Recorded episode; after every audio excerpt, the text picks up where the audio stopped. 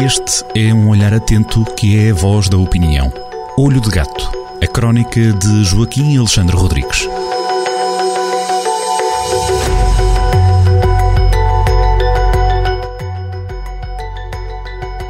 A canção de Lena D'Água e os livros em Viseu é o título da crónica desta semana do Olho de Gato. Joaquim Alexandre Rodrigues. Ora, viva Joaquim. Olá, olá. Esta semana volta à guerra da Ucrânia que fez regressar o alarme sobre o nuclear. É um regresso. Uh, as gerações mais novas, os millennials e, e, e até os mais novos ainda, uh, não têm memória disto porque, pronto, uh, o, o, muro de Berlim e os regimes comunistas terminaram há, há 30 e tal anos, depois passou a haver um, uma paz razoável e, no mundo, pelo que nunca mais se falou de, antes com dos problemas do, do armamento nuclear porque não havia grande risco. Vieram, houve, apareceram outras ameaças, é evidente, né? as ameaças das teocracias e dos terrorismos, mas problemas eh, de, eh, do apocalipse nuclear tinham desaparecido. E a guerra da Ucrânia, portanto, aquela, como é sabido e já foi dito, foi dito logo aqui, eh, na altura da, da da invasão russa da Ucrânia em 24 de fevereiro de 2022 e é uma data ignominiosa, um dia negro em que há um antes e um depois. E depois desta invasão regressou o alarme, o medo sobre o nuclear.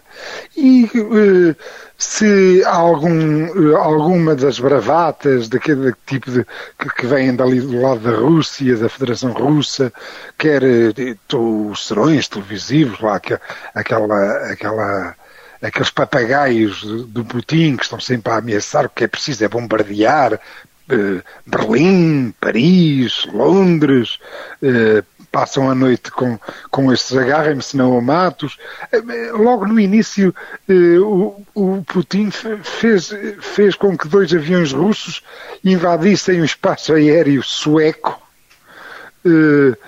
com, armados com, com, com, com mísseis nucleares a ideia era fazer bullying para, para, ver se evitava que os suecos aderissem à NATO e, pelos, e como se viu, o, o tiro até lhe saiu pela culatra. Mas pronto, para além destas bravatas, na prática não, não passam de bravatas, de gestos agressivos, eh, absurdos e, e, a que o Ocidente foi encolhendo os ombros, eh, Putin passou mesmo das palavras aos atos. Na Ucrânia, invadiu uh, Chernobyl. Chernobyl, como se sabe, teve um acidente nuclear em 1986.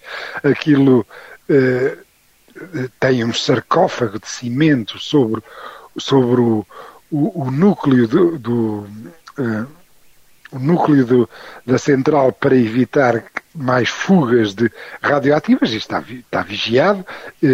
Até se consta que os desgraçados dos soldados russos andaram a abrir trincheiras naquele, naquele solo que está radioativo, portanto vão ter problemas, vão, vão apanhar cancros uh, precocemente, a ser verdade isso, e é muito verosímil, mas em relação à central de Chernobyl, uh, quando Putin acabou por perceber que não conseguia tomar Kiev, não conseguia tomar Kiev, e que mandou retirar as suas tropas, também retirou de Chernobyl, só que é, como é evidente, eles são os ladrões e roubaram equipamento e causaram prejuízos na, na casa de 135 milhões de dólares. Mais de 135 milhões de dólares.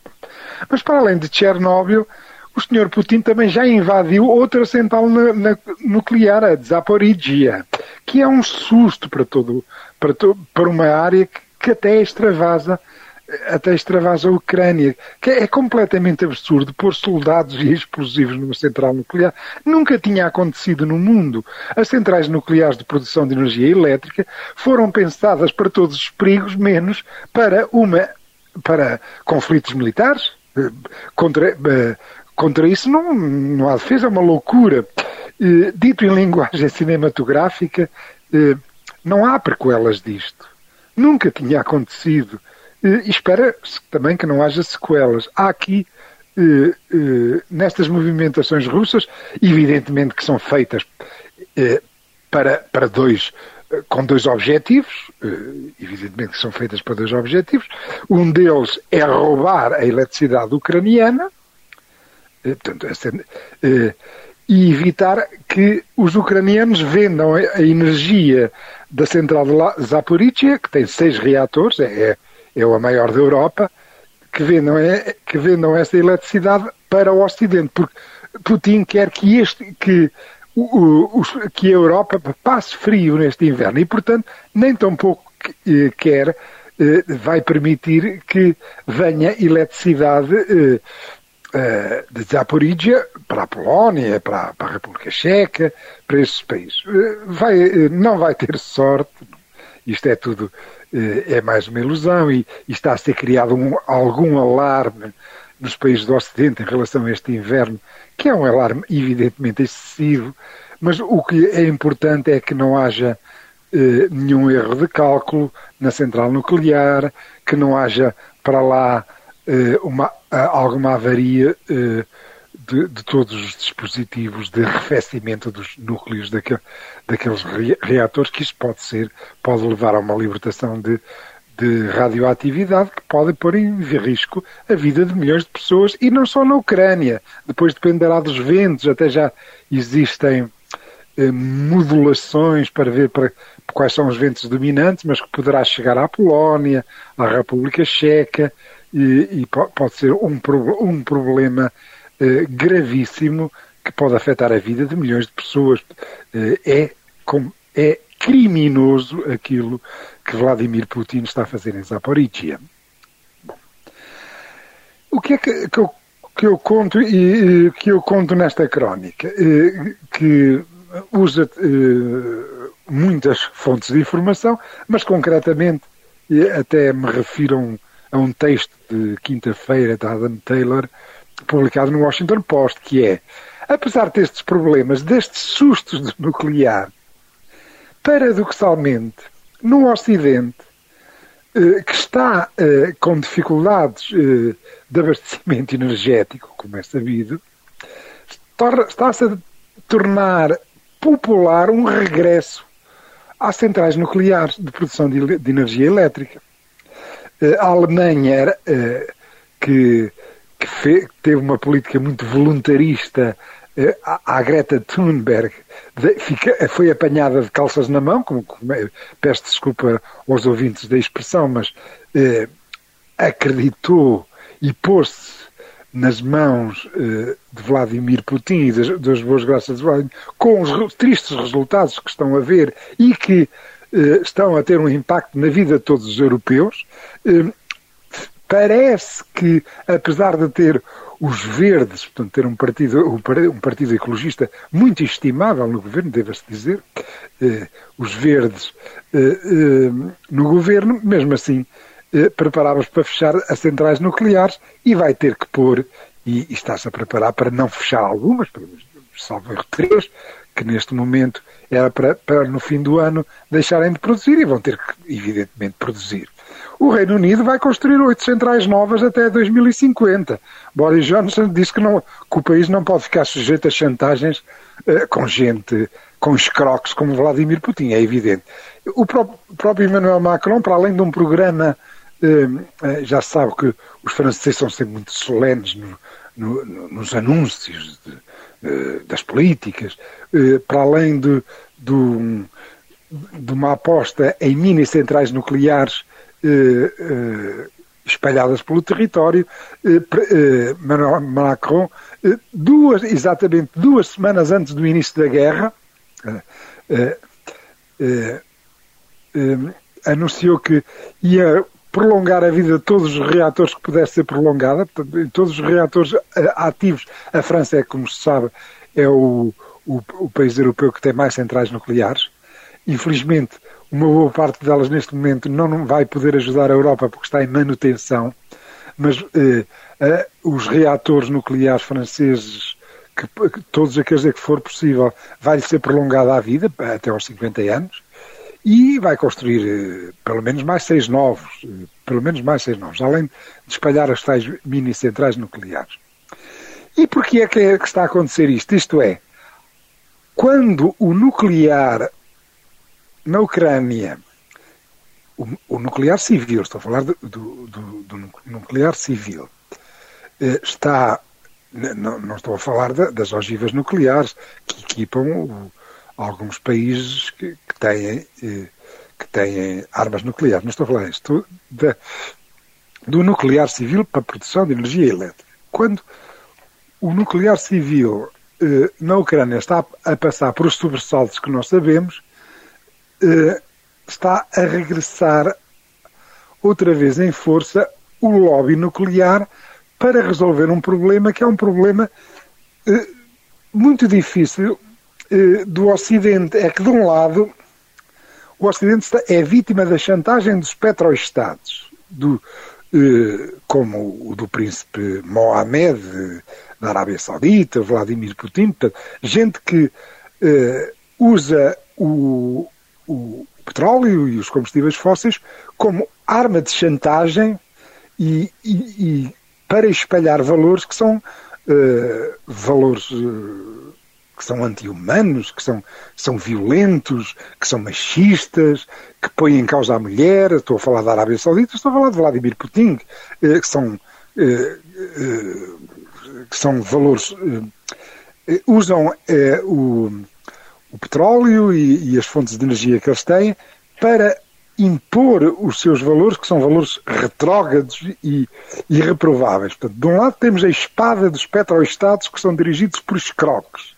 Do outro lado, temos a parede chinesa que domina toda a produção eh, fotovoltaica, que é um, um, um dos sectores da, da, das energias verdes que mais eh, tem crescido e que estava a começar a crescer eh, estava a começar a ser competitivo em relação aos métodos de produção de, de eletricidade, mas que é quase todo co controlado pela China. Eh, eh, de um lado a espada dos petroestados, do outro lado a parede do controle chinês, eh, explicam este regresso do nuclear. Ora, o nuclear não é, não, é, é, uma, é uma energia problemática, é uma energia problemática. Nós já tivemos um movimento antinuclear em Portugal forte também. Eh, aqui eu, eh, mais novo, também aderi, e isto talvez seja alguma novidade para os ouvintes mais novos, eh, porque a Companhia Portuguesa de Eletricidade, em 1976, queria produzir, tinha um, tinha um projeto para construir uma central nuclear em Ferrel, em Peniche. E houve marchas na altura, eh, contra essa, essa ideia de construir uma central nuclear em Peniche, houve um movimento antinuclear forte, houve um, eh, a marcha foi em março de 76, eh, depois houve um festival pela vida em que esteve a cantar o Zeca Afonso, Sérgio Godinho, Fausto, em 1978, em janeiro, e até tivemos eram muito conhecidas uns autocolantes amarelos que tinham um, um sol vermelho risonho eh, do nuclear não obrigado. Havia uma canção da Lena d'Água que, que, dizia se queremos energia sem envenenar o ar temos o calor do sol, o vento e a força do mar. Nuclear não obrigado antes de ser ativo hoje do que radioativo amanhã. É o problema uh, de uh, o, a produção nuclear de, eh, de eletricidade é de facto perigosa. Não tão, agora nos tempos que correm já não é tão perigosa como era há, há 50 anos atrás, há 40 anos atrás, mas mesmo assim continua a haver alguns problemas. Pelo que muita gente que militou contra uh, o nuclear, o nuclear civil, agora vai, tem alguma dificuldade porque de facto começa a surgir uh, uma mudança nas mentalidades e há muita gente agora a dizer, em vez de dizer nuclear não obrigado, está a dizer nuclear sim obrigado. É isto. Os tempos mudam e a guerra da Ucrânia, aquela data negra de 24 de fevereiro de 2022, eh, eh, é facto, representa há um antes e um depois desta data, e depois desta, desta data maldita, está tudo a mudar, incluindo o, o estado de espírito da, da população e, e, dos políticos e da decisão política em relação ao nuclear. Uma segunda e última nota em relação à questão da Feira do Livro, em que escreve pouco, mas uh, apresenta esse lamento. A Feira do Livro de Viseu, que não acontece, é um lamento e também uma questão que deixa esta semana. É evidente. Poderíamos até dizer assim. Uma cidade eh, uma feira de livro numa cidade é uma espécie de sinal exterior de riqueza de espírito. Significa uma cidade eh, que não ama os livros. Será que tem vida interior? Nós podemos nos interrogar. Eh, podemos interrogar. Por que razão Viseu não tem uma feira do livro? Todas as cidades do país, algumas mais pequenas do que Viseu, todas elas têm uma feira do livro. Porquê é que eh, na nossa querida cidade não há uma feira do livro? É mais uma pergunta. Viseu que até em outros tempos já teve a Feira do Livro, mas depois o evento acabou por eh, desaparecer da agenda pública da cidade. Exatamente. Eh, o que mostra a anemia da sociedade civil e alguma, alguma desorientação e perca e perda de, de sentido estratégico das políticas culturais locais, eh, que apostam tudo, apostam tudo em eventos culturais borleantes à borla, que depois torna muito difícil uh, uh, criar o hábito e a rotina das pessoas de pagarem, de pagarem os, os bens culturais, que custam dinheiro. E, portanto, provavelmente é, é, é quero, quero, eu eh, quero eu acreditar que é por causa disso que eh, não, não há nenhuma iniciativa, nenhuma vontade de criar, porque entretanto deixou-se morrer eh, a procura paga, interessada por bens culturais. E fez-se e, e alimenta-se cada vez mais a procura à borla dos bens culturais. Fica então a análise do Joaquim Alexandre Rodrigues na crónica desta semana do Olho de Gato. O título deste artigo esta semana é A Canção de Lena de Água e os Livros em Viseu. Obrigado, Joaquim. Até para a semana. Até para a semana. Olho de Gato, a crónica de Joaquim Alexandre Rodrigues. Na rádio às sextas-feiras, com repetição nas manhãs de domingo. E sempre no digital em jornaldocentro.pt.